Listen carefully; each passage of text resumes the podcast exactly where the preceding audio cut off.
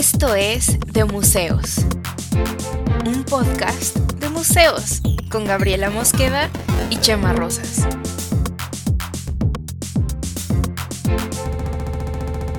Bienvenidos. Hola, ¿cómo están? Bienvenidos a el final de temporada. Episodio de la segunda 10. temporada. Aparte, tra- traigo algo para este episodio, como es el 10, final de temporada. A ver. ¡Final de temporada! Oye, eso sí estuvo muy inesperado. ¿De dónde sacaste esto, Cami? Eh, compré un xilófono. Wow. Es bueno tener un xil- xilófono a la mano. A ver, haz otro, haz otro, este. Pues bien, ¿no? este es el final de temporada, sí. El final de temporada. Sí, necesitábamos bombo y platillo para aquellos que nos están escuchando y no nos están viendo. De nuevo, estamos como en Francia, con toda la, La elegancia. Bueno, elegancia. Gab es más elegante que yo, pero eso es como siempre, es como la forma de ser. Gab es elegancia absoluta. Esta es la, esta es la cruz que tengo que cargar. Sí. Uno pensaría que con un par de caguamas se le quita, pero no. No, de todas las Con- caguamas de mi vida no, no, no lo quitaron. Sí, con tres, ya. Sí. Pero con dos, no. No todavía. El problema es que ahora ya no me puedo acabar dos caguamas, güey. Entonces El tema es que una elegancia que aguanta dos caguamas es, o sea, ni, o sea, la reina tal vez. ¿Sabes? O sea, tus contendientes están acá, eh, la reina, no sé, ¿qué, qué, otro personaje elegante tenemos en la vida? ¿Ves? Ni siquiera puedo pensar en gente elegante. En- ¿quién, quién es muy elegante? Mm, no sé, ah, vayamos un poco empezando. De Bueno, que, y, y justo, justo hablando de elegancia, y así como para unir el tema con la plática idiota del principio, es verdad. Habla- hablando de elegancia Y de Francia. Pues, y de Francia, tenemos esta idea de los críticos de arte como gente muy elegante y, y- y fragante y de Francia, ¿no? sí, ajá. Y que es el tema del que vamos a hablar, ¿o no, Gab? Sí, no está tan equivocado, o sea, no está lejano a la realidad porque de hecho la crítica de arte sí nació en Francia. Mira, Mira, mira. no seré, Inesperadamente correcto. No seré elegante, pero a veces le atino a cosas. Entonces, bueno, vamos a hablar de crítica de arte. Sí, ¿Qué yo quería, yo quería, ¿sabes qué? Este, eh, retomar un poco el tema porque hay algunos, vamos a siempre, yo creo que vamos a hacer un poquito referencia a los comentarios que nos dejan porque los leemos, porque los leemos finalmente. Claro. Y había varios comentarios en los que me, me decían, sobre todo a mí, porque sobre todo es el episodio, nuestro piloto, el de Avelina Lesper, donde por, por cosas X de la vida, no, Cam, no, hizo corazón con la mano prohibido, no. Indignada. Pero bueno, había unos comentarios que decían así como, hay un momento en el que yo digo, la obra tal me parece bonita. Y entonces la gente, porque es muy azotada y muy clavada, honestamente, gente de los comentarios, ustedes son muy azotados. Los queremos, pues, pero no, se azotan mucho. Este, decían, no puedes decir nada mejor que que está bonito. ¿Qué clase de crítica? Y bla, bla, bla, bla, bla. Es eso. Y entonces dije, claro que puedes decir, claro que perfectamente puedes decir que algo es bonito. Es, un, es una percepción completa y absolutamente válida. Y además, si estás Yo, diciendo... pues, Jarabe de Palo hizo una canción al respecto, ¿por qué no puedes decir tú una obra es bonita? Y que todo Claro. te parece bonito. A ver, pero entonces, nada más que aquí estamos teniendo un critic inception. Ajá, me está... Porque está la obra, tú dices que está bonito, y luego te dicen, ¿por me qué? critican. ¿Cómo que tú vas a decir que está bonito? No puedes decir algo más. Y tú dices, ah, ustedes son unos críticos de mi crítica y se azotan con su crítica de mi Y crítica. además es que en mi crítica yo estaba criticando a Belina la crítica. Ah, o sea, ¡Ah! eh. Esto es una matrioshka de críticas. Eh, Cuando uno cree que ya terminó esta crítica, ¡pum! Alguien va a criticar que criticaste eso. Y probablemente alguien me va a criticar por decir, ah, ¿cómo que matrioshka? No puedes tener algo más nacional, no sé. Un aguacate. Sí, aguacate o alguna otra referencia. No sé, pero creo que eso pasa con la crítica, ¿no? Y, y, bueno, perdón, te interrumpí, estabas eh, comentando. No, pero, o sea, no, no, no, perfecto. Y entonces, em, siento que para empezar hay un, o sea, bueno, no lo siento, esto ya está muy diagnosticado. En México no hay un cuerpo así poderoso de críticos o de gente que haga y escriba crítica. En general existe muy poca. Eh, bueno, existen pocos cuerpos poderosos para cualquier cosa en México, pero... Sí, qué pero como una institución, ¿no? Como un... O sea, por ejemplo, en Estados Unidos hay un güey que es muy famoso, que se llama Jerry Saltz. Eh, opiniones personales puede haber muchas, hay gente que le caga, hay gente que cree que es un tipo muy pretencioso. A mí hay a veces, hay a veces que me parece un poco insoportable, pero hay otras que me parece que es un tipo que verdaderamente sabe, ¿no? Y tiene mucho tiempo escribiendo y tal.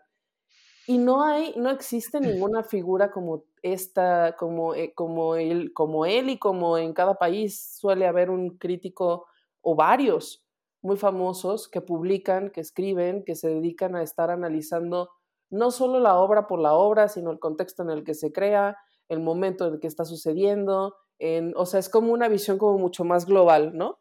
Y además, pues la figura del crítico fue muy importante durante muchísimo tiempo y en México no, no, o sea, bueno, en México sabes que sí tuvimos una e, época buenaza de crítica en la que Octavio Paz escribía ensayos acerca de obras de, y existen y son cosas como súper relevantes todavía.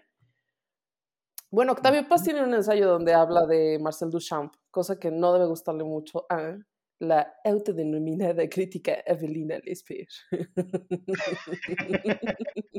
Vamos a hablar mucho de Evelina Lesper hoy. No, es que de pronto me quedé pensando, estás eh, hablando mal de Avelina Lesper y bien de, Octavio Paz. Eh, por supuesto. O sea, vamos a la polémica ¿no? O sea, vamos a defender a Octavio. A ver, no, a ver, a ver, niégame que los textos de Octavio Paz tienen un valor importante. No, sí, está bien. Yo hablo como que de las figuras que, que probablemente, que, que está como bien visto apoyar o no en ciertos momentos, como, pues como siguiendo los trenes. ¿Está mal, visto, ¿Está mal visto ver no, bueno, hay este, ciertas polémicas Paz como Paz. ¿Sí? ¿Por qué? A ver, cuéntame. Ah, como en un rollo también como de mis, cierta misoginia en aspectos de la obra y, y del mm. heteropatriarcado literario y todo este tema que yo, o sea, sé poco, sé que existen ciertas críticas a ese respecto, pero para no desviarnos. No, pero sí está bien, porque mm. creo que algo así leí que como que, bueno, como por el tema con Elena Garro, ¿no? Más que otra cosa. Sí, o sea, yo pecaría porque no, no sé de lleno del tema, honestamente. Mm. O sea, solo sé que sí, como que de pronto ha sido un tema algo ríspido en, las últimas discusiones respecto a, ahora sí que a la crítica y a la obra y, a trabajos ya literarios. Pero sí, la verdad, peco de ignorancia. pero estamos hablando de un Nobel de literatura, de, claro, de hecho, del único Nobel de literatura de México. Sí, sí. Entonces. Que hizo, que regresando a lo que decías, tiene textos de crítica de arte. Ajá. Entre ellos a Duchamp y.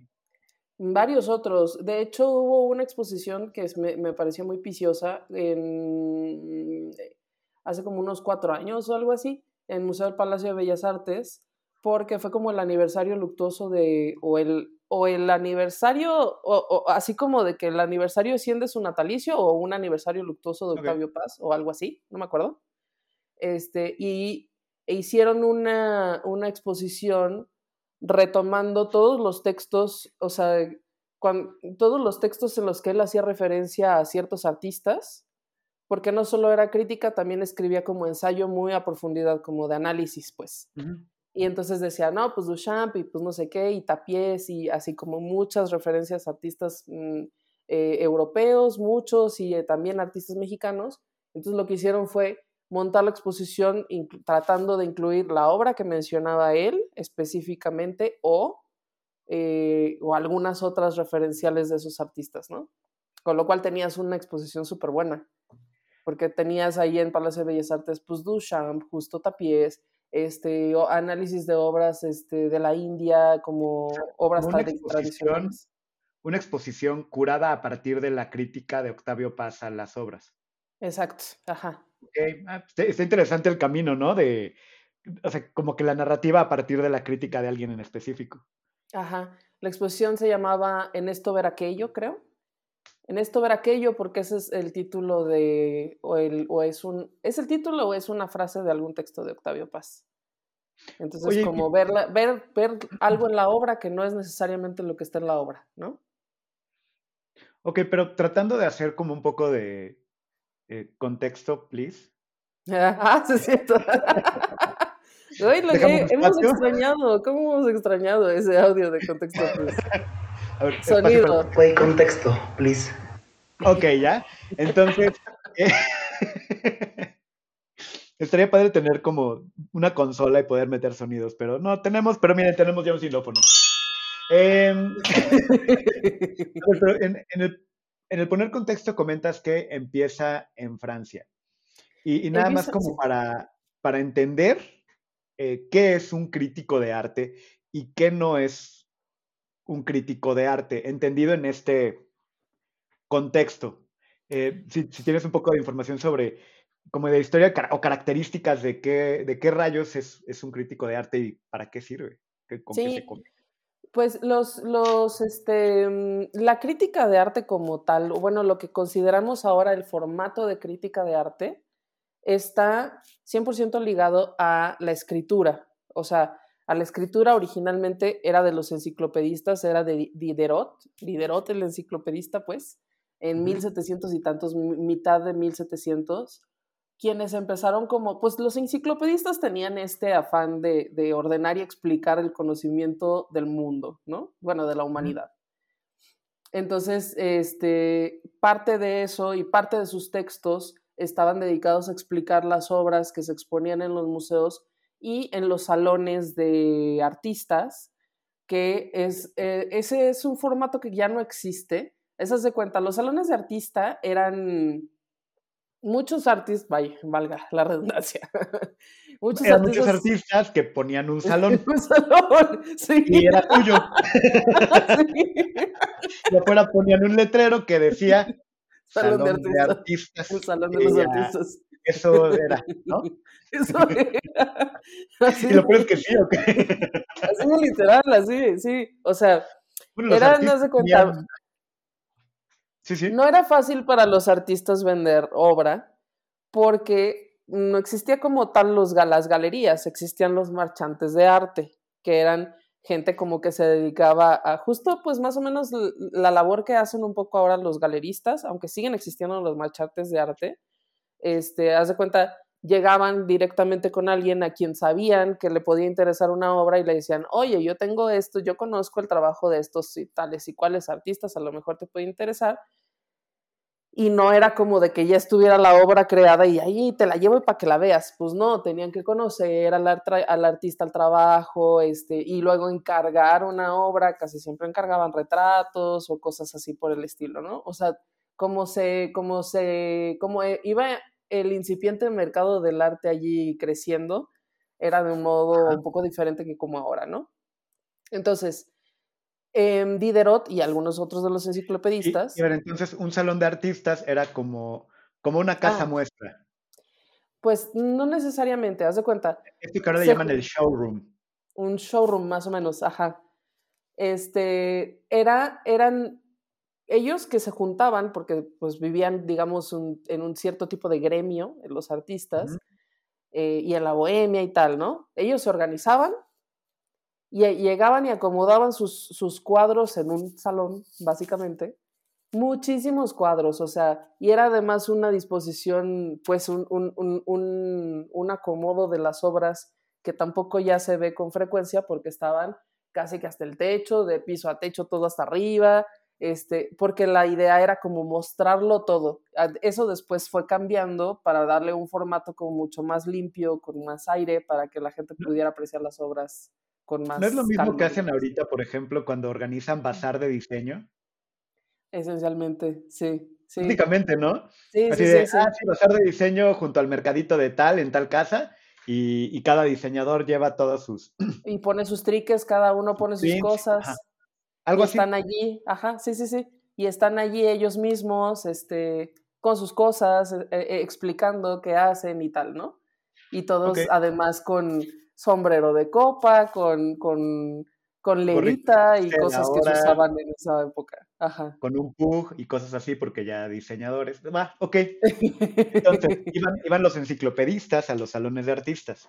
Ajá, para entender qué era lo que estaba sucediendo allí. Y, y entonces, em, analizarlo comparado con lo que ya existía en los museos o, en las colecciones este, reales y esto que ya hablamos de cómo, se, de cómo se fueron creando los museos en el capítulo de los museos de, este, de, la, de la temporada anterior. Callback A, que hace grandes a los grandes museos en este en de museos el podcast de museos. Ok. Donde hablamos de museos. Hablamos de museos. Bien. Esto ha sido un episodio súper reiterativo. Llevamos 15 minutos repitiendo las mismas tres palabras. Es, así como vamos a cerrar temporada yéndonos yéndonos meta. Así. Okay. entonces empezaron a escribir al respecto empezaron a analizar eso que sucedía, que era, digamos, lo nuevo, lo que sucedía en los salones de artistas era lo nuevo, y compararlo con lo que ya existía y lo que ya estaba, digamos, consagrado, ¿no?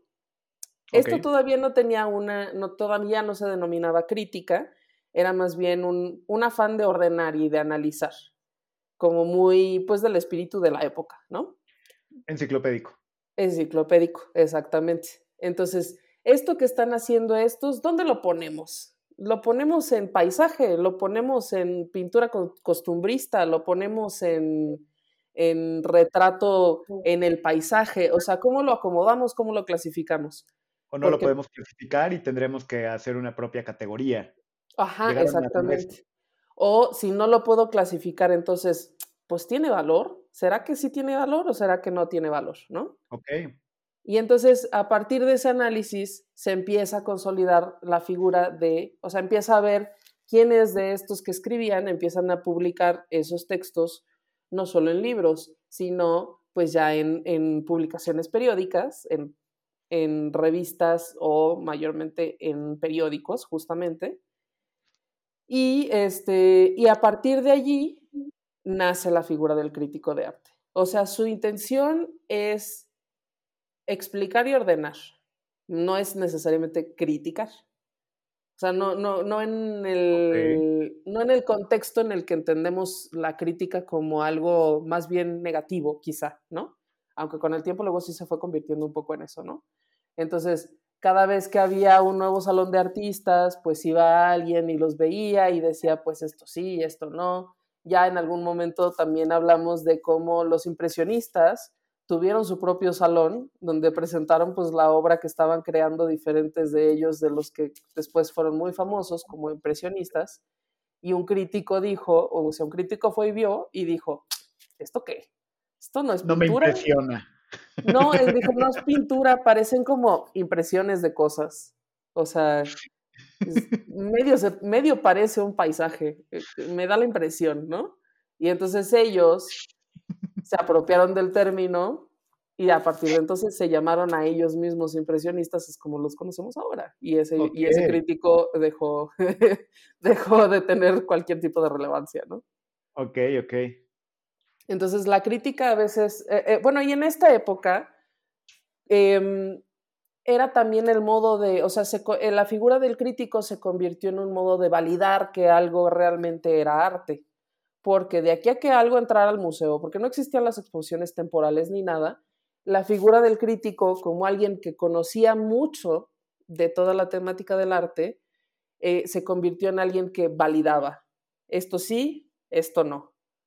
Porque pues se asumía que él tenía un conocimiento como mucho más amplio de, pues en general, todos los temas del arte, ¿no?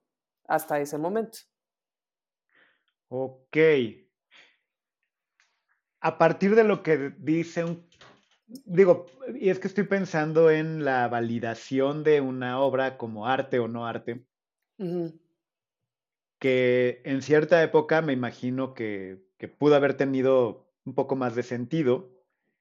Eh, porque antes, no sé, e, el, valor del artista o, el valor de la obra incluso podía tener que ver con, con quién te patrocinaba, ¿no? Y, con, digo, a partir de los rollos de mecenazgos y todo este rollo y de, ah, bueno, es el pintor de tal corte, tal rey, va, va, va. ¿no? Y por sí, eso... ya, eso estaba muy establecido. O sea, eso ya, eso ya no necesitaba una validación externa, digamos. Porque si ya habías llegado a ser el pintor de la corte, tu trabajo estaba más que aceptado y validado. Y, por decreto, eh, pero es el punto. Y, si vamos como siguiendo el, el, pasar del tiempo y pues lo que va pasando en la historia, pues los enciclopedistas ya no eran un asunto monárquico, ya era también en un asunto mucho más humanista, mucho más incluso... Eh, y entonces, pues es la técnica empieza a decir si es arte o no. porque... Eh, pero y porque eh, ya empezaba a ver quienes se salían un poco del molde, ¿sabes? O sea, a lo mejor hay, hay pintores que ahora pensamos que son muy clásicos, pero durante una época, por ejemplo, los pintores del romanticismo francés, pues la temática que pintaban no era para nada clásica. O sea, no, no, se tocaban los temas del amor y la pasión y todo esto, ni, ni, la idealización de los ideales patrióticos, ni nada de estos temas que, que toca el romanticismo francés, por ejemplo, y entonces a lo mejor no era, la crítica no validaba necesariamente que la técnica fuera buena, porque casi siempre la técnica era buena. Eh, validaban más bien los temas de los que se hablaban en la obra, o por ejemplo el realismo, cuando las pinturas empezaron a ser realistas y entonces retrataban gente pobre, mugrosa y vacas haciendo caca o cosas así. eh, también decían, oye, pero esto no es arte, ¿cómo que una vaca haciendo caca? ¿Cómo que un cadáver de una cosa pudriéndose, ¿sabes? Ajá. Entonces ya esto tenía como, o sea, iban sobre el análisis de, de, de lo, del, del, ay, del contenido, no de la técnica. Pero justo aquí es donde me entra la duda y, y de cómo funciona ese mecanismo, porque si tienes expertos que llegan a validar si algo es arte o no arte, de acuerdo a, a una lista de criterios que ese crítico tiene o de conocimientos, ¿no? O sea, es un crítico porque tiene los conocimientos y el criterio suficiente y para decir, para validar lo artístico, sí, artístico de la obra. Sí, o sea, sí, sí, sí. Sí, o sea, al principio no, fue, no era tan así, porque los enciclopedistas pues sabían de muchas más cosas que solo de arte, ¿no? O sea, era parte del espíritu. Claro, claro, eh, pero... Pero se asumía que era alguien que tenía un conocimiento más amplio que el resto de la gente. Y en ese punto, si alguien dice, esto no es arte, porque se sale de mis criterios, eh, ¿cómo, ¿cómo avanza el arte que se sale del molde para hacer su propio criterio? ¿Me explico? Pues como e los impresionistas, ignorando a los críticos, recibiendo malas críticas. Y creo que es justo el punto que, al, que quería llegar de, o sea, lo validan tanto por apoyarlo como por no apoyarlo. O sea, al yo decir, al un crítico de arte decir, esto es basura, puede ser que esté validando mi arte. Sí. Ok, ¿y cómo no puedes amar a Avelina? Drop the fucking mic porque Abelina está, está volviendo sobre temas que están completamente superados. O sea, Abelina dice, Marcel Duchamp hace, hace 100 años que Marcel Duchamp ya está aceptado. No mames, Abelina Lesper. toda enojada, toda enojada. Sí, pero, pero vaya, o sea, la validación de, del arte también viene de la detracción del, de la crítica eh, del, establecida, ¿no? De los criterios eh, o no. Eso es, un, o sea, es algo que tendríamos que ver como en un segundo momento, porque durante mucho tiempo los críticos de arte sí eran quienes validaban este, que existiera, ¿sabes? Eh, que, que, esto fuera arte, que esto no fuera arte, daban, digamos, como su voto de calidad, ¿no? Pero muchos, bueno, sobre todo yo creo que a partir quizá de los 80 y luego con todo esto que mencionamos en su momento, cómo cambió el esquema de los museos, cómo empezaron a haber exposiciones temporales y demás, muchos críticos de arte, inclusive por ejemplo como Cuauhtémoc Medina, empezaron haciendo crítica, o sea, eran historiadores de arte, luego eh, eh, estuvieron haciendo crítica durante un buen tiempo y después brincaron a hacer curaduría y el espacio que originalmente tenía la crítica de arte, al menos en México, o sea, en otros países quizá el fenómeno es un poco diferente, pero esto es más o menos lo que sucedió en México. Em, el, el, espacio que tenían los críticos de arte quedó vacío no, y no se ha vuelto a llenar. No hay un gremio de críticos de arte, casi no se publica crítica de arte.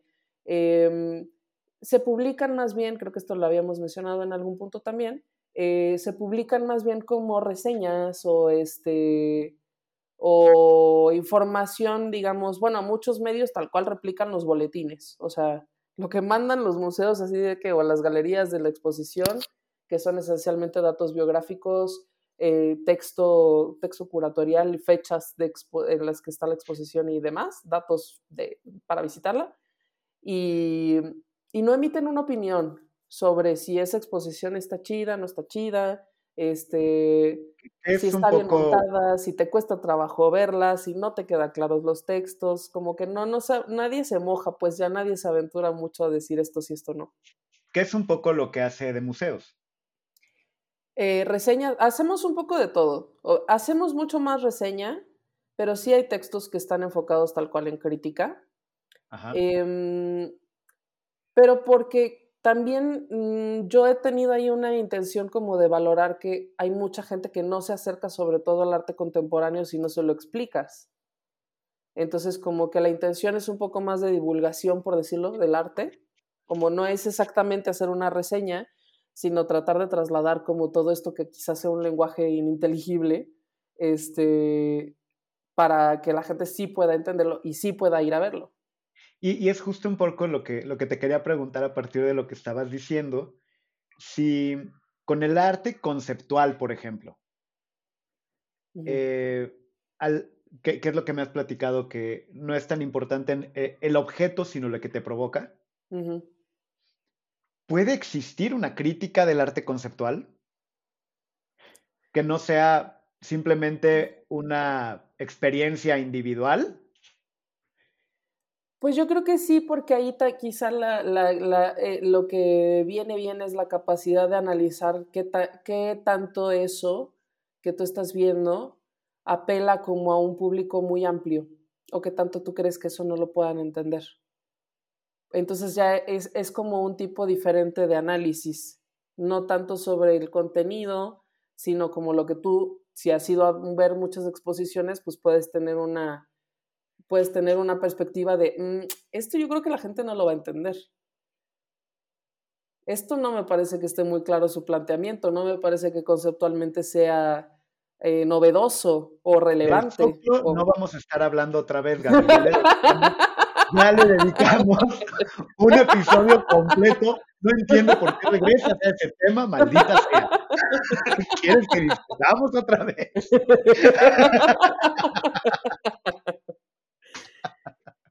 Pero pues la crítica de arte podría ir un poco por allí, ¿sabes? Como por otros, por otros, porque finalmente durante la, durante, digamos, durante un buen tramo de la historia de la pintura, hablemos específicamente de la pintura, de las artes visuales, eh, no hubo mayor eh, novedad con respecto a las técnicas y las materiales, los materiales que se usaban.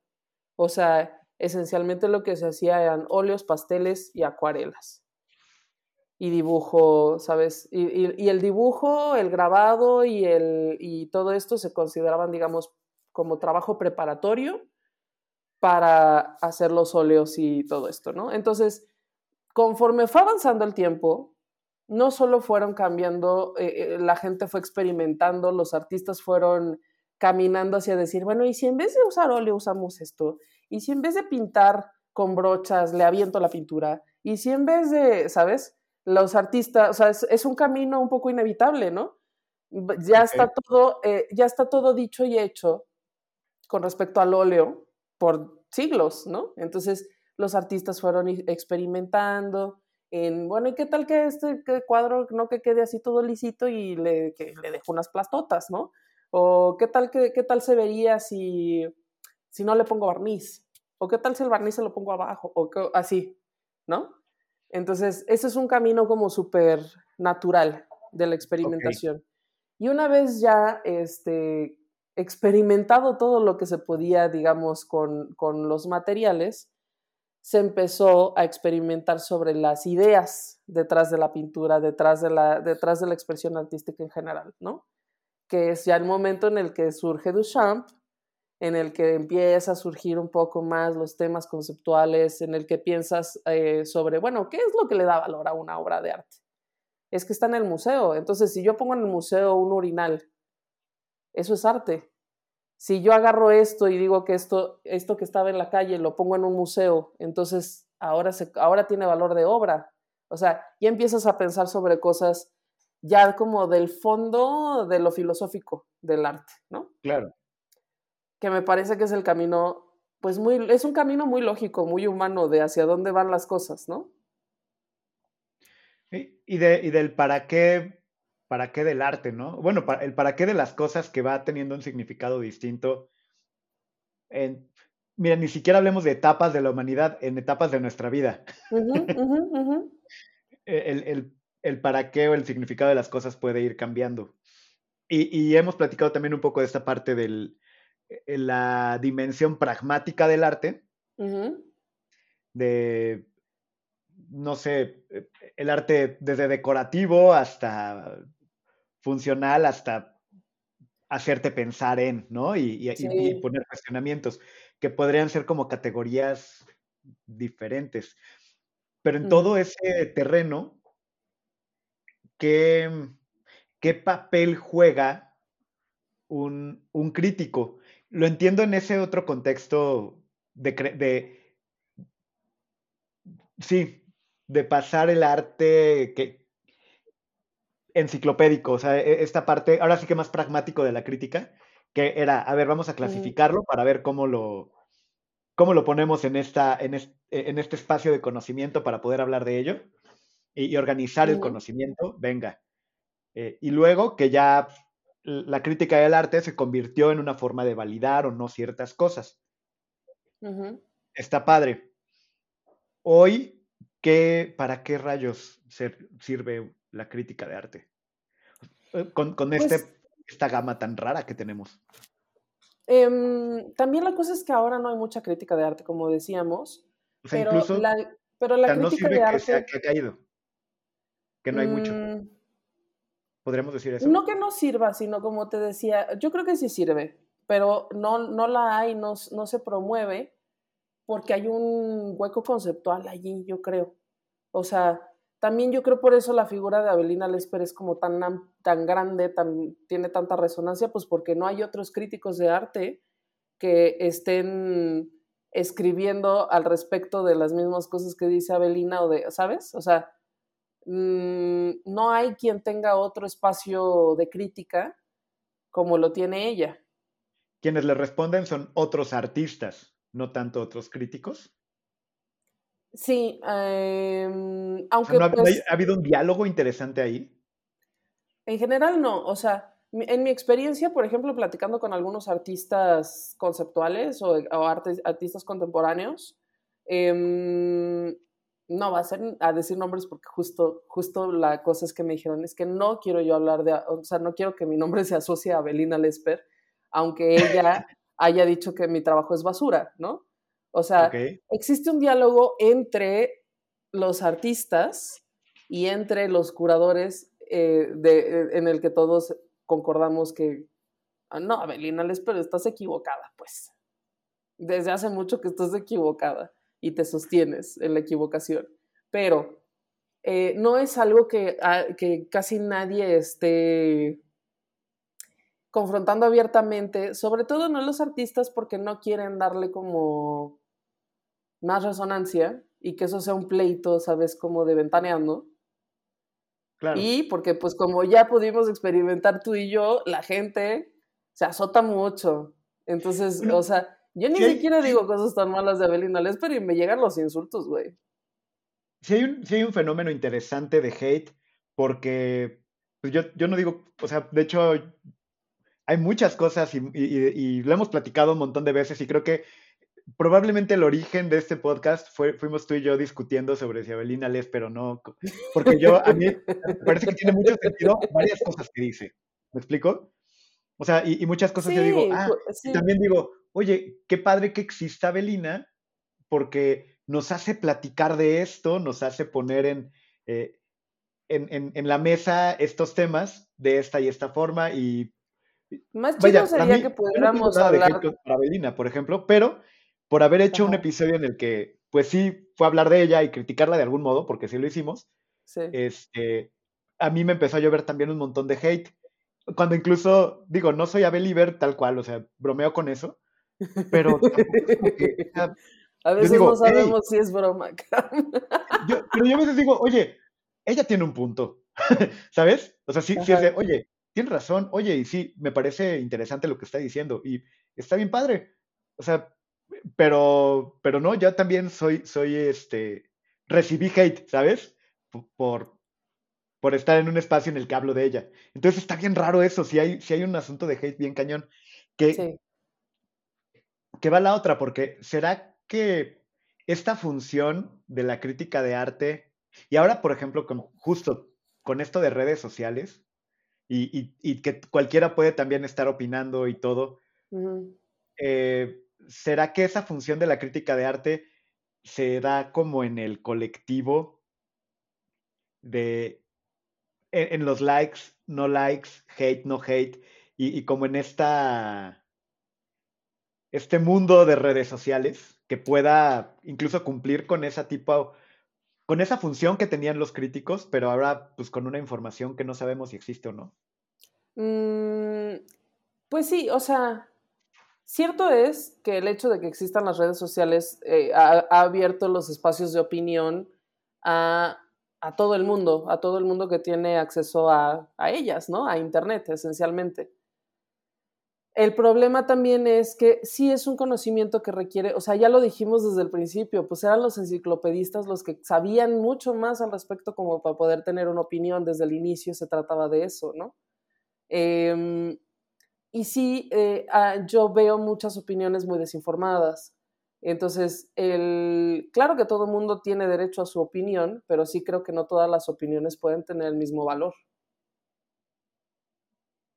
Ah, Ok, sí, no, pero... Sí, o sea- crucificándome por decir esto. Honestamente, No, yo creo eso. No puede valer lo mismo la opinión de alguien que sabe un chingo a la opinión de alguien que no sabe nada. A ver, es que una, una opinión justo es eso, ¿no? Este, pues, pues es una opinión. Sí, O sea, una opinión puedo es una una opinión en lo que yo Porque quiera- estamos, quiera. usa- estamos usando de nuevo las mismas palabras para explicar. Sí, no, pero mi punto es, o sea, una opinión puede ser una opinión desinformada, una opinión no tiene que, que estar fundamentada necesariamente, así como No. de, ah, pues yo opino que me da hueva, y ya, ¿no? Fin. Sí, Yo opino, yo opino que está bonito, ¿y qué? Fin. claro, pero, o sea, Sin embargo, pero no puede no valer lo una mismo. opinión que una crítica. Y- pero aunque, aunque fueran opiniones las dos, no puede Una- valer una lo mismo crítica una opinión. argumentos. Una crítica requiere más argumentos. O sea, y yo creo que ahí está un poco la diferencia entre, entre luego el hate y, y el shitposting a partir de algo y como ese tipo de cosas, a una crítica. Sí, y porque además inclusive, aunque haya, aunque Abelina Lesper haya escrito un libro al respecto, lo que ella hace es, es emitir una opinión basada en su criterio personal de qué cosas ella considera que es arte y que no. Pero eso es algo que, o sea, lo que ella dice ya es, ya, estu- ya se analizó, ya se, eh, hace 100 años se hizo, se aceptó, se, ¿sabes? Ya no estás hablando sobre un tema, no estás revolucionando ni nada. En, en ese sentido, yo creo que lo que ella hace es también emitir opinión, no necesariamente ser crítica. Que yo creo que es eso, ¿no? Una opinión, pues, o sea, tienes todo el derecho a opinar, nada más yo no tengo derecho a escucharte, es más, ni, si no te pedí tu opinión, pues gu- guárdatela, ¿no? Este, respecto a mí, o, o- ¿sabes? y cualquiera puede, tiene derecho a tenerla, sí, Pe- pero me puede valer madre y ya. Y, y, creo que tener como opiniones, e, esta pero para mí, perdón que me clave con esto, pero creo que sí es importante hacer la diferencia entre una opinión y una crítica, porque a veces eh, lo tomamos como lo mismo y yo no creo que lo sea. No, no es lo mismo, pero porque además la crítica requiere como una mayor capacidad de, de, análisis, o sea, como más amplio y más conocimiento, ¿no?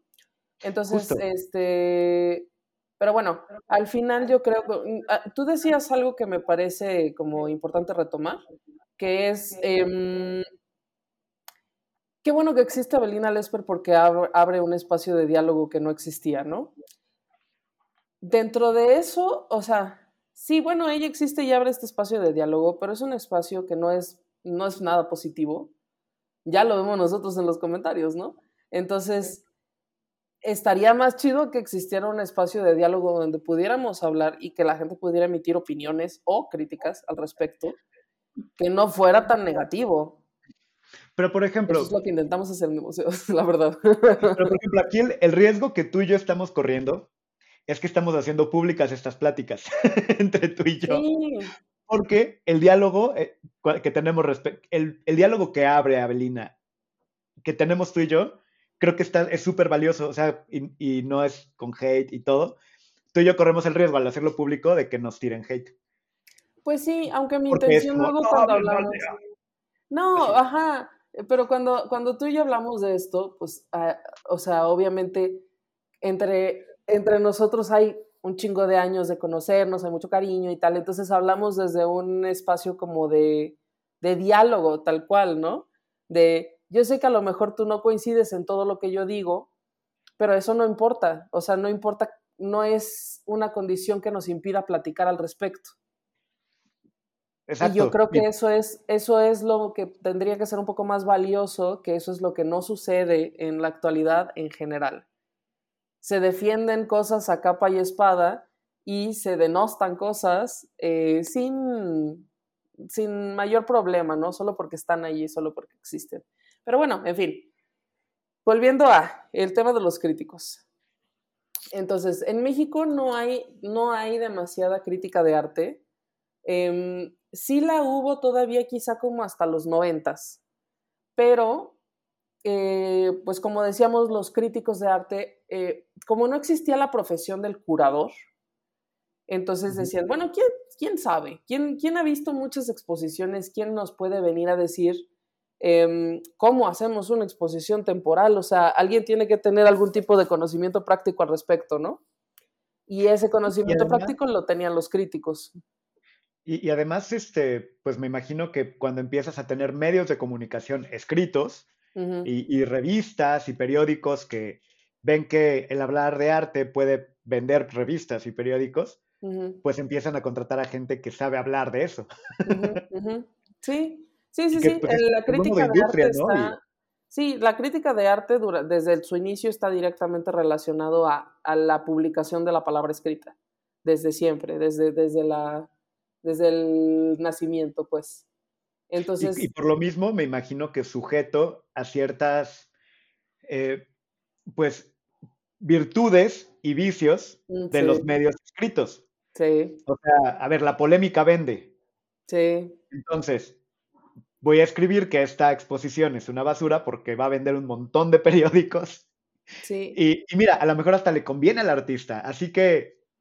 O algunos de los otros vicios también eran como, pues a lo mejor eran amigos, el crítico y el artista, o el crítico y el galerista, o el crítico quería trabajar en el museo y entonces les, este, les hago una buena crítica. Pues estos vicios, ¿no? Son vicios que existen, que han existido desde hace mucho tiempo que también le fueron restando este, credibilidad al, oficio, ¿no?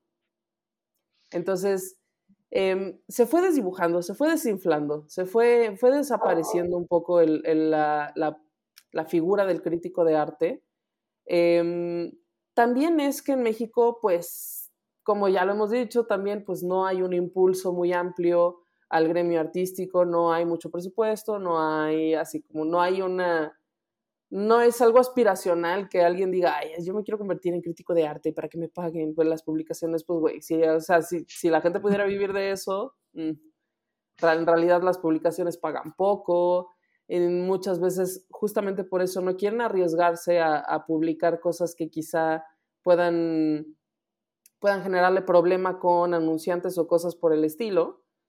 Entonces, pues en lo que ha derivado es en que existe solo como información práctica, pues esta exposición está en tal lugar de tal fecha a tal fecha y cuesta tanto y está abierta de, este, de lunes a sábado de tal a tal hora, ¿no? Entonces, se ha perdido un poco como este tema de análisis y sobre todo, ¿sabes por qué? Porque la crítica de arte no, no hace solamente, este, o sea, no se enfoca solo en decir esta obra, ¿no? O este artista, sino que también parte de su labor era como decir, mm, por ejemplo, ¿por qué estamos viendo tantas exposiciones con temática indigenista en, o sea, en estos últimos tiempos, ¿no? ¿Cuál es el trasfondo político de eso? ¿Quiénes están dirigiendo las instituciones de cultura? O sea, como hacer un poco más un análisis global de en el momento en el que se crean las cosas, los artistas con los que se decide trabajar, el, o sea, esto es como un, es un tema más amplio que no, no abarca exclusivamente la técnica y la cosa pequeña de lo que ves en la exposición, sino digamos mucho más grande. Sí, también en el, la, la obra o la exposición en, en el contexto del país o de la época o lo que sea, ¿no? Eh, creo que sí es importante también. Porque no se crean en la nada, ¿no? Porque los museos no exponen en la nada porque los museos pertenecen al gobierno o pertenecen a alguna institución privada, este, porque tienen, no sé, a lo mejor tienen intereses a los cuales tienen que responder. A ver, eh, no, espera, tiempo, tiempo, tiempo. Estás diciendo que el apoyo artístico y los museos responden a ciertos intereses del gobierno. ¡Ah! ¡Oh! ¿Estás diciendo eso o a intereses particulares de ciertos sectores? Sí. Wow. Wow, wow. Qué inesperado, qué inesperado en un país donde el gobierno controla la cultura. O sea, no estamos en Condorito, pero ahorita se vería un plop. Plop. tal cual. Entonces, la crítica de arte podría, eh, si, si la tuviéramos bien desarrollada en México, podría hacer un análisis de estas cosas, ¿no? ¿Por qué sucede lo que sucede? ¿En qué condiciones están trabajando las instituciones de cultura? ¿Por qué están presentando lo que presentan y del modo en el que lo presentan? ¿Por qué ¿sabes? ¿Por qué las políticas culturales son estas y no son otras? Y bla. Pero eso, pues, mm, en realidad, ¿existe poco o existe mal? Sí, y, que, en, cierta medida, y por lo que ya también hemos platicado en esta temporada, mucho de eso y de pronto como de la validación o no de ciertos artistas o de cierta producción, pues se hacen círculos más cerrados, como con los galeristas, por ejemplo. Lo platicábamos, ¿no? El, checklist de, a ver, tiene galería, ha expuesto en tal, ha hecho estancias en bla, bla, bla. Ok, entonces. Bueno, eso es más como para formar una, para comprar obra y tener como ciertos criterios de guía, ¿no? Sí, pero yo no lo veo como que esté separado. Eh, mm, sí, en, ya son como más casos específicos, porque no necesariamente. ¿Por qué? Mm. No, me queda muy clara la diferencia. Pues porque luego yo he visto en exposiciones, en museos, artistas que, que no trabajan con galerías o que no tienen una trayectoria eh, así como la que tú dices como de checklist, pero que la temática por la que los escogieron para que los presentaran en una cierta exposición responde a ciertos criterios curatoriales del museo no, sin emitir un juicio, pues, o sea, sin que sea bueno del valor de su obra, del valor económico monetario de su obra o no. Independientemente del valor monetario económico de la obra. Eso puede ser bueno o puede ser malo. Ya, ya te caché. O sea, sí separar el valor de, económico de la obra con la crítica que puedes hacer o del valor que puede tener para la exposición o para el contexto. Sí, sí, y que tú, o sea, por ejemplo, yo he visto artistas que, eh, artistas en, eh, en, algunas exposiciones en museos, por ejemplo, museos institucionales de gobierno o de, o por ejemplo de la UNAM o así, que, lo, que la UNAM tiene una red de museos que también es amplia, que no están representados por galerías y que el hecho de que estén en una exposición puede ser bueno o puede ser malo, ¿sabes? O sea, puede ser bueno porque los impulse o puede ser malo porque responde a un criterio, a un criterio de estos otros que decíamos más político. Puede ser que el, que el curador eh, de verdad se haya metido súper a fondo a analizar y haya encontrado una joya de un artista que, y decir, ¿por qué este no está representado por nadie, no? Y decir, ay, lo voy a incluir y tal, como de chingón. Y, pero también puede ser que hayan dicho, me metes a este. Sí, claro. Y ninguno de estos dos criterios responde directamente como el checklist de, eh, mm, que se mencionaba, ¿no? Una cosa es, me quitas ese colón y me pones esa cabezota, y otra cosa es... me metes este artista en esta expo. Me pones, ajá, claro, exacto. Y ambas son una, y ambas son, ambas podrían ser sujeto de una buena crítica eh, eh, institucional, porque la crítica de arte no, como ya como dijimos, no, no se tiene, no tendría por qué detenerse en solo la obra del artista, ¿no? Sino en los intereses que, que la presentan ahí. Claro.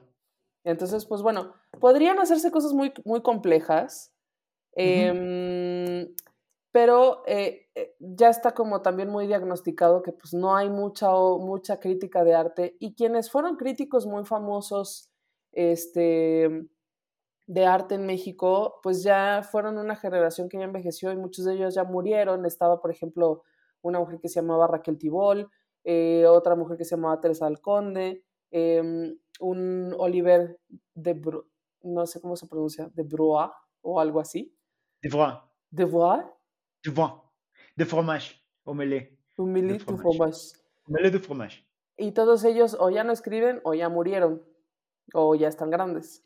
Yo creo que ya no escriben porque ya murieron. O sea, los que ya murieron, yo creo que por eso dijeron, ay, tengo que tomarme ya mis vacaciones, ya no es hora de estar escribiendo. Mira, ya me morí. Ya me morí. Mira, ya me morí, güey, ya. ¿Qué voy a andar tengo ganas de escribir. O sea, y los que sí, pues luego por eso le llaman las letras muertas, ¿no? Este...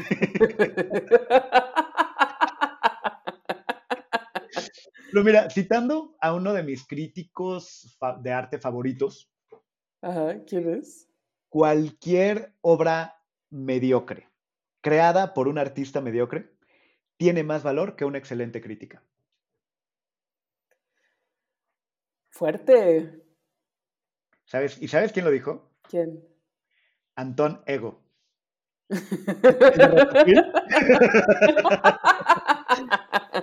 y me parece muy sabio. y bueno, no dijo obra, dijo cualquier plato mediocre cocinado por un cocinero mediocre tiene más valor que una excelente crítica. pues puede ser debatible, debatible. Bueno, él también dijo que no cualquiera puede convertirse en un gran artista. Ya. Pero es, gran personaje, no sé, yo cuando pienso en cualquier cosa de crítica de arte, así de básico soy, Gab, sí lo soy. No, pero es que este, el, estereotipo, el estereotipo tiene sentido porque... Es el referente que tenemos. es, un referente, es un referente que tenemos porque en algún punto sí era así, ¿sabes? Sí llegaron a ser estas, o sea, sí llegaron a ser estas figuras casi omnipotentes que sí podían armar y desarmar la trayectoria artística de un grupo, un colectivo o una persona en lo individual, eh, por lo que decían. Claro. Entonces. O apoyar también por lo que decían. Y... Exacto. Entonces, en cierto sentido es bueno y malo que, que ya no haya, que los, que los críticos ya no tengan este poder, por ejemplo, si no, pues ya que ya Abelina hubiera terminado con la carrera de un chingo de artistas eso no ha sucedido, ¿no? Abelina realmente, Abelina realmente ya como que, también esto siento, siento que es algo que no hemos platicado, ella no se dirige como al gremio, o sea, ella esencialmente desprecia el gremio de los críticos y el gremio artístico en general. Ella se dirige más bien hacia el público. Ella es arte. No. Amiga, no eres arte. Ella es arte. Ella se dirige al público y el público le responde, pues, y la entiende, la apropia, tanto que la defiende, ¿sabes? Sí. Sí, y... Pero ella no está aportando un conocimiento ni un, o sea, no está aportando algo realmente a la cosa del arte. Sin embargo, cuando hablamos de crítica de arte, hablamos de ella. Pues en México y en estos días, sí. Y, y- y es, y, por- y en ese sentido, yo, yo es que le veo también mucho valor a lo que hace. Eh, polémico, no polémico, para bien, para mal, ah, hate, no hate, no sé, pero, pero es bueno. Si no estuviera, siento que habría como un vacío en mi corazón, pero también en, en la crítica, en, en ese... Y a lo mejor habría un vacío en este podcast, güey. porque- Bienvenidos a la temporada, al capítulo final de este podcast. Si podamos sobrevivir este, este tema. Pero bueno, hablando de eso, hablando de, de capítulo, episodio final de la segunda temporada, Ajá. Que pues estamos ya en la recta final de este episodio. ¿Qué te parece si pasamos a los cinco puntos, tres puntos, cinco por tres puntos? Tres puntos, pero cinco Para- puntos de otro para rollo. encontrar- Para. Sí, sí, es cierto. Yo, porque estaba con mi xilófono y preparando mis cinco, pero los tres puntos, porque tienen numeritos. A ver, haz, uno que tenga tres Ajá, como, sonidos. como el xilófono tiene números, dije, ah, sí, quiero hacer desde el 5, pero, pero los tres puntos para consumir crítica de arte, para pensar en crítica de arte. Ver. Eh, no, tenías que hacer uno como tin, tin, tin. Ah, muy bien. Los tres puntos para pensar en la crítica de arte. ¿Cuál Y número nos estamos transformando en un programa de niños. Increíble. ¿Cuál sería el número uno? Punto, punto uno. ¡Ay, qué bonito! Sí me está gustando esto. El punto uno, bueno, eh, es, solo esto que explicamos, entender el valor de la crítica de arte como en la historia, ¿no?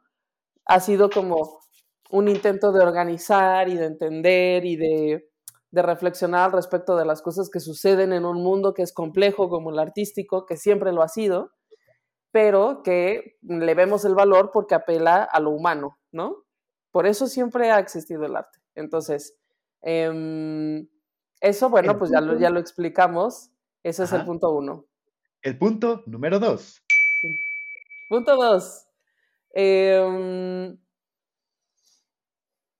yo no sé si, todavía no sé si convendría que reviviera un poco la crítica de arte en México o si conviene encontrar otro tipo de formatos que quizás la búsqueda que estamos haciendo en de museos, quizás es el, el esfuerzo que hacemos constantemente, con, yo con el equipo y contigo en el podcast y en, en todos los espacios que tenemos, este, quizá el formato ya no puede ser el mismo, quizá ya no escribir es lo más útil porque la gente pues no lee, le vale madres, ¿no? Entonces a lo mejor encontrar otro tipo de formatos de crítica de arte puede hacer que ese panorama no solo como que se amplíe, sino que también se pueda enriquecer, ¿no? Y el punto número tres. Y el punto número tres es que Abelina del Esper no es una crítica, no es una crítica de arte. Ella no es crítica de arte. Y yo añadiría un punto número cuatro que se vale no estar de acuerdo con lo que acabas de decir, Gab. Pensé que en general en la vida dije, bueno, pues, sí. Sí, pero querías como, no, que se vale no estar de acuerdo eh, y que justo, que justo eso es lo rico de, del arte y de, y de hablar de eso y de, y de ir a museos y de, y de Sí. disfrutar obras, que Sí. puedes amarlo, puedes odiarlo, puedes tener opiniones muy diferentes a la persona que fue contigo y que vio lo mismo que tú. sí. Eh, y que puede haber, te puede despertar incluso un asunto, una opinión muy fuerte, incluso crítica, muy fuerte hacia algo en particular, pero que no tiene que haber odio ahí. En, en ninguno de los, en ninguno de los casos te- tendría que, que haber como, como algo diferente a un diálogo. Que, Siento, sí, siento que este es un está, mejor punto. Sí, tienes mucha razón. Es un mejor punto. O sea, eh, todas estas cosas deberíamos poderlas hablar, hablar. No discutir, sí, no discutir, no este, como no partir del, de la polarización, pues, del hecho de yo tengo la razón y tú estás equivocado, porque eso no es un diálogo, ¿no? Entonces, si se puede hablar, hablemoslo. Ese ha sido también uno de los objetivos de este podcast. Y, con esa nota, con esa nota de esperanza. y yo quisiera justo cerrar con otra frase de mi crítico de arte favorito, Antonego. El mundo suele ser cruel con el nuevo talento. Las nuevas creaciones, lo nuevo, necesita amigos.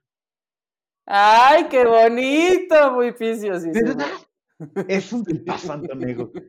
Y creo que con eso podemos cerrar esta temporada de museos. Este, muchas gracias por escucharnos. Las redes, Gab. Gracias por escucharnos. Gracias por estar de nuevo con nosotros 10 episodios.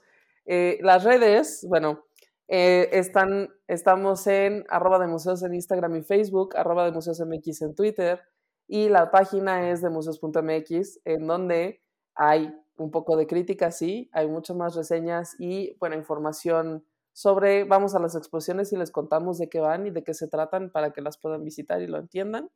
Y las tuyas, Mikam.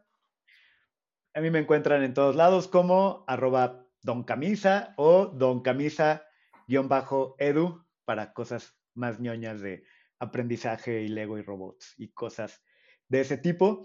Y pues vamos a estar eh, ausentes un tiempo. Sí. Ya les avisé, justo estén al, pendiente de las redes para saber cuándo regresamos con la tercera temporada. Por si lo ponen todo. Este... La tercera temporada tienes que hacerle para el otro lado así. Ajá. Eh, sí, pero estén al pendiente. Si nos están escuchando en cualquier plataforma de podcast, este, denle ahí suscribirse y esto también para que les pueda aparecer en sus episodios. Y este, y también, pues, e, eventualmente estarán viendo esto en YouTube, así que pues lo mismo. Estaría muy bien que lo hicieran para estar al pendiente de eso. Pues, sí, bueno, saludos a la gente de YouTube. Nunca les hemos dicho suscríbanse y pónganle la campanita y esas cosas que se dicen en YouTube. Ah, en el último episodio. el último episodio de la segunda temporada y que aparte va a salir hasta dentro de dos meses, yo creo, porque estamos subiendo. De aquí a que lo Pero bueno, así funciona a veces. Ni modo. Sale, pues muchas gracias, Gab. Mika, qué gusto de haber estado contigo 10 episodios más. Sí, y ojalá pronto tengamos otros 10 en la tercera temporada de. Y está allí Panita. Panita quiere salir en el último episodio. Pana quiere salir desde hace rato. Dile que se asome, Panita. Pero bueno, pues muchas gracias y pues hasta pronto. Hasta luego, que estén muy bien. Chao. Esto fue De Museos, un podcast de museos con Gabriela Mosqueda y Chama Rosas. Hasta la próxima.